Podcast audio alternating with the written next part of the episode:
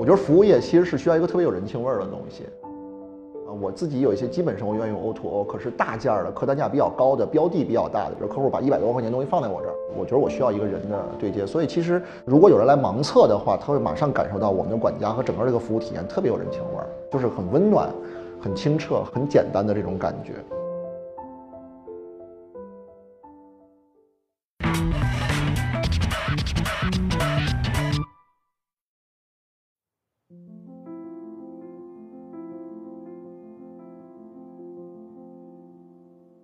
天，毕加汽车服务体验中心和我与地坛的创始人。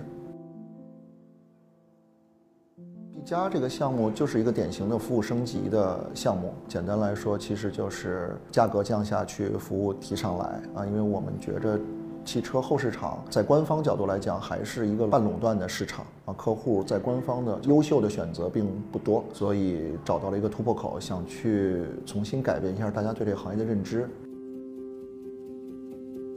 其实大家现在除了 4S 店有其他选择，比如说路边的一些地方啊都有。首先，我觉着我自己的体会是因为我觉得我自己是个用户，我的很多的需求没有得到满足。现在在我身边有很多这样的用户，啊，它有共性。第二，这个层面的，简单来说就是对想为品质付费的，看到更多透明的东西的人，我觉得这个群体是在增加的，而不是在减少的啊，所以我觉得可以进入这个行业。我与地坛呢，其实原本是给我们 B 加客户的配套的一个场域，因为这个行业等待和活动的场域一般情况下质量都不太高，我们就做出了一个场域，而且希望当一个子品牌去独立运营，希望更多的人去体会 B 加和我与地坛这个关系，就是一个很简单的首冲咖啡厅，咖啡厅那边应该在北京首冲应该能排到前十左右。我觉得两种群体会选择 B 加是我们比较典型的客户，而不是单一群体啊。第一个群体，它只是单纯的被性价比吸引过来啊，因为我们大部分的客户确实坦率讲是从 4S 店过来的，所以他可能简单单的觉得我们性价比比 4S 店高。我觉得一般情况下这是比较直接的一个选择。还有一些就是可能因为这被这些吸引过来以后，我们其实是在运营我们的内容，我们是价值观即可，不是价格即可，所以其实整个对品牌。有吸引，对运营方式有吸引，在这种情况下，我觉得也是另外一批，就是一些知识结构比较好的，眼界相对来说比较丰富的，整个对自己的生活品质要求不低的一批人啊，我觉得主要是这么两批人，而且这两批人是重合的，并不完全冲突。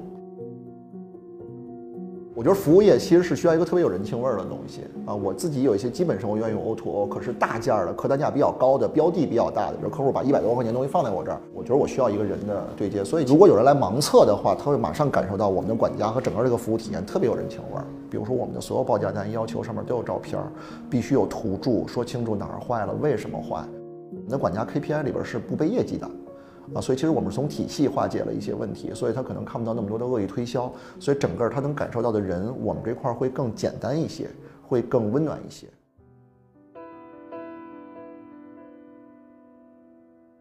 我们的 KPI 数据比较好，比如到现在我们没有收费收过特别贵，可能也就收十万块钱左右的项目。比如说前两天有一辆奔驰 S 四百的混合动力，那么它的发动机出现问题，因为 4S 店一般的情况下是换。他不太给修，三十五万到四十万之间啊，我们这儿七万块钱就解决，因为简单来说，可能那边要给你换一心脏，那我这边其实是把你心脏拿出来，把你心脏修好，把周围血管再接一遍。我们收的其实主要是工时费，而不是备件费。其实我倒并不觉得这证明我们的技师的真正的工作能力比四 S 店的工作能力有多强。第一，我们的人就是四 S 店招过来的，而四 S 店的培训体系又很完善。我觉得可能是工作方式和方法的问题。就像比如说，可能在极个别的一些医院里，大夫的诊断能力没问题，他知道给你吃什么药，可是他没有选择你最该吃的，而给你选择了医药代表提成最高的那个药。那你不能说他医术有问题，可能是整体的思维方式有问题。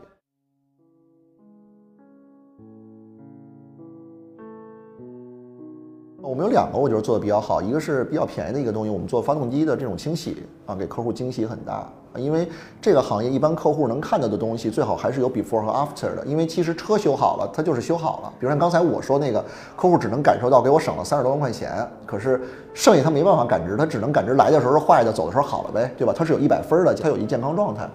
体验这边其实是没有一百分的，没有满分概念的。所以一个就是我们的发动机清洗，我觉得做的确实特别好。我们只收。一百多块钱，有时候降价的时候能收到几十块钱，可是真的就像客户打开发动机舱一看，完像就像完全新的一样。我觉得地理位置很重要，因为我们还是算 LBS 嘛，它是生活服务，所以其实我们在市中心的时候，辐射的商圈很多，客户的品质很高，这是第一个。第二个就是住北京各个地方的人都有，那么员工上班比较方便啊，至少跟两个地铁线是有接触的。还有一个就是这个地理位置本身跟品质应该有关系。我觉得我们特别有社群性，我们在东城这个地方，极个别的时候有人来，大家甚至会在我们车间仍然看到比亚迪。其实我们修比亚迪算不过来账，为什么？因为旁边和平里地区有一些相对来说年纪比较大的人，他觉得如果你不来这儿的话，他要去很远的地方去修，而且自己甚至不太熟啊，所以他有了我们这个地方以后，他就希望在你这块儿。当然，原则上我们确实只接中高端车，尤其是中高端再往上一些的车。可是这些车我觉得仍然可以修，虽然可能修车我几乎就是不挣钱，甚至有的时候还有微赔的情况。我们给旁边的大爷喷过三轮的那种车都没怎么收钱，所以我觉得这些东西都是我们应该去，不一定每单都挣钱。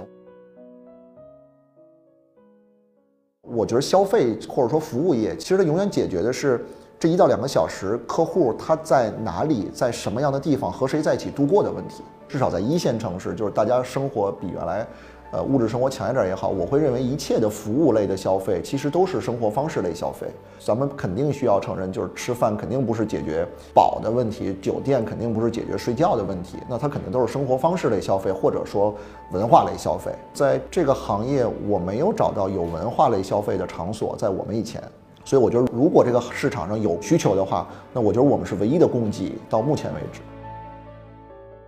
所以，我个人认为，就是一边是生活，然后我希望至少通过跟 B 加的接触，他的物质生活的一些基础的需求可以得到比原来更好的一个解决方案，而同时精神生活也会给他一个让他觉得值得停留、愿意花时间的一个选择。而而且我们其实很多人来咖啡馆，并不是来去做汽车服务了，所以我觉得生活是中间那个圈子，然后一边是物质方面的东西，一边是精神方面的东西。啊，我觉得关系差不多是这样。从另外商业角度来讲，我们希望全面进入一线和二线城市，啊，至少是愿意为品质付费的一些城市。希望至少在中国十个到二十个城市左右，能有我们自己的一席之地。